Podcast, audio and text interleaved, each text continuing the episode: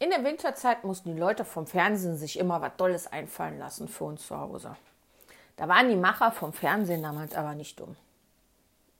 Für die Blagen gab es in der Winterzeit immer die Weihnachtsgeschichte. Die vom Nesthäkchen über Silas mit dem schwarze Pferd und andere dolle Geschichten. Es war für jedes Kind immer was dabei. Die Ollen, die sollten aber auch nicht leer ausgehen und auch was zu kicken kriegen. Damals gab es äh, Dallas, The Denver Clan, Drei Engel für Charlie.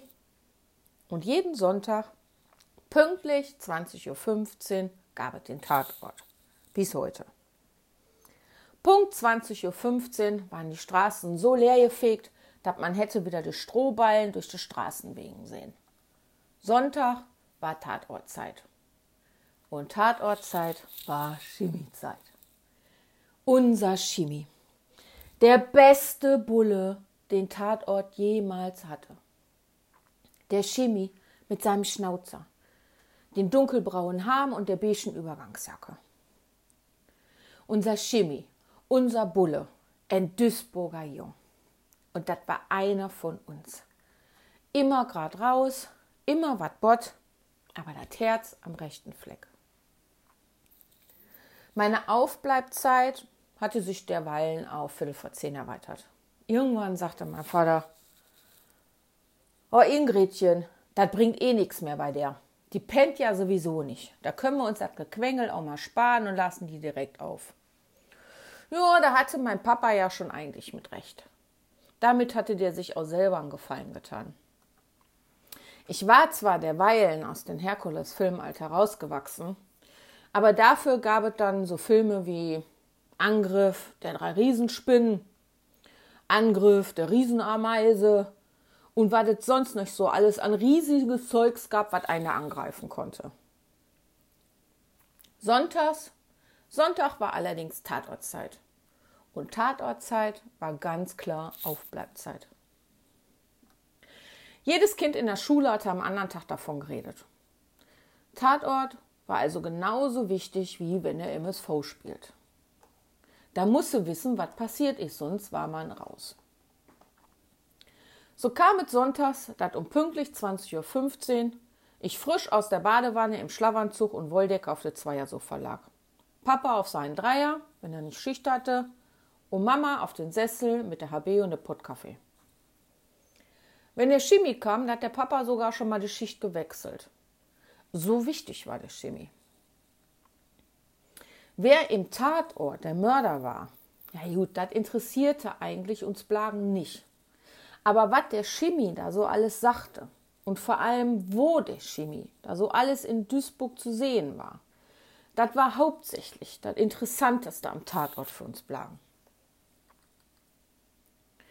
Der Chemie drehte unter anderem auch in Ruhrort oder auf dem Weg vom Eidrichberg zu der Olle Tissenparkplatz Richtung La Kirche. Den Weg, den kannten wir Blaken ganz genau. Also wenn wir in die Stadt wollten, dann mussten wir erst mit einem Sechser zur Straßenbahn der Einer fahren, um dort aus dann von hinten im Schaffnerkabinenhäuschen über Ruhrort in die Stadt zu juckeln. So kannten wir aber jede Ecke von Duisburg und eben auch diese bekannte Olle Ecke am Parkplatz.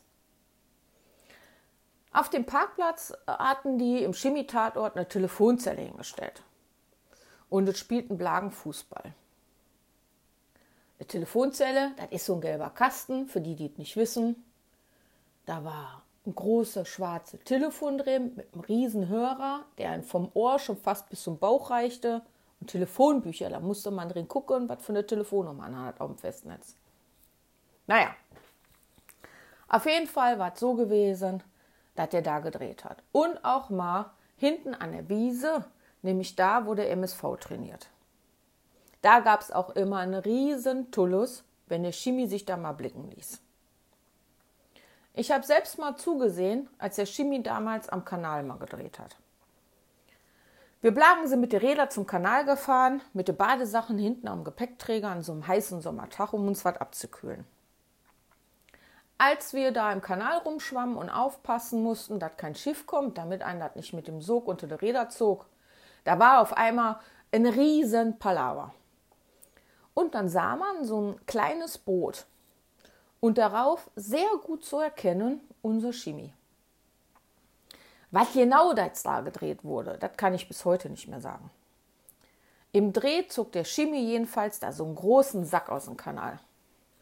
Ja, heute denke ich, handelt es sich sicherlich so ein paar Leichenteile oder sonst so ein Fundstück, was unser Chemie ein Stück weiter half, den Mörder zu finden oder zu überführen. Wir kannten jeden Grashalm, wo der Chemie nur ein Drehfuß draufgesetzt hat. Erkannte man die Stelle in der Glotze, dann jabet immer ein ganz großes Geschrei. Das kenne ich, das kenne ich. Mein Vater sagte dann immer, boah, der Chemie, der zeigt auch immer die oldsten Ecken von unserem schönen Duisburg. Es war immer ein Gedöns drum, was der Chemie wieder für eine olle Ecke da zeigte.